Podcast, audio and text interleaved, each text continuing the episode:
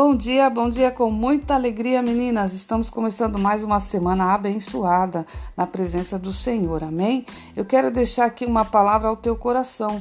Quando a vida te balança, te chacoalha, o que você derrama? Quando as situações te espremem, as lutas, qual suco você tem extraído?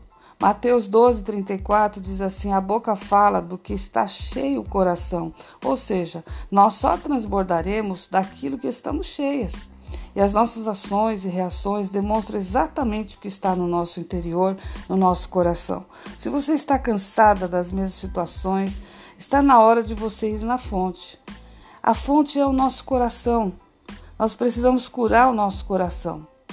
Nos livrar de mágoas, rancores, comparações, invejas, para termos relacionamentos saudáveis. Amém? Eu quero orar com você agora e declarar sobre a tua vida um dia de vitória, uma semana abençoada na presença do Senhor. Amém?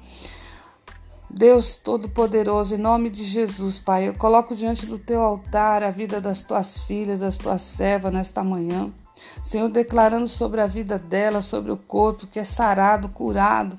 Senhor, tira toda a dor interior, todo o ressentimento, toda a mágoa, toda a inveja, todo o sentimento que assola, toda a perturbação. Em nome de Jesus, Pai, eu declaro saúde sobre o corpo das tuas filhas. Tira todo o desânimo, cansaço.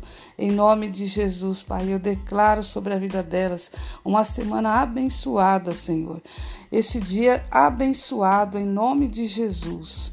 Eu amarro o valente no abismo, Senhor, e profetizo e declaro cura sobre os seus sentimentos, cura no corpo, na alma, em nome de Jesus, e declaro que elas são saradas, são curadas pela tua palavra, Senhor. Nesta manhã eu declaro, Senhor, o teu Espírito Santo sobre elas.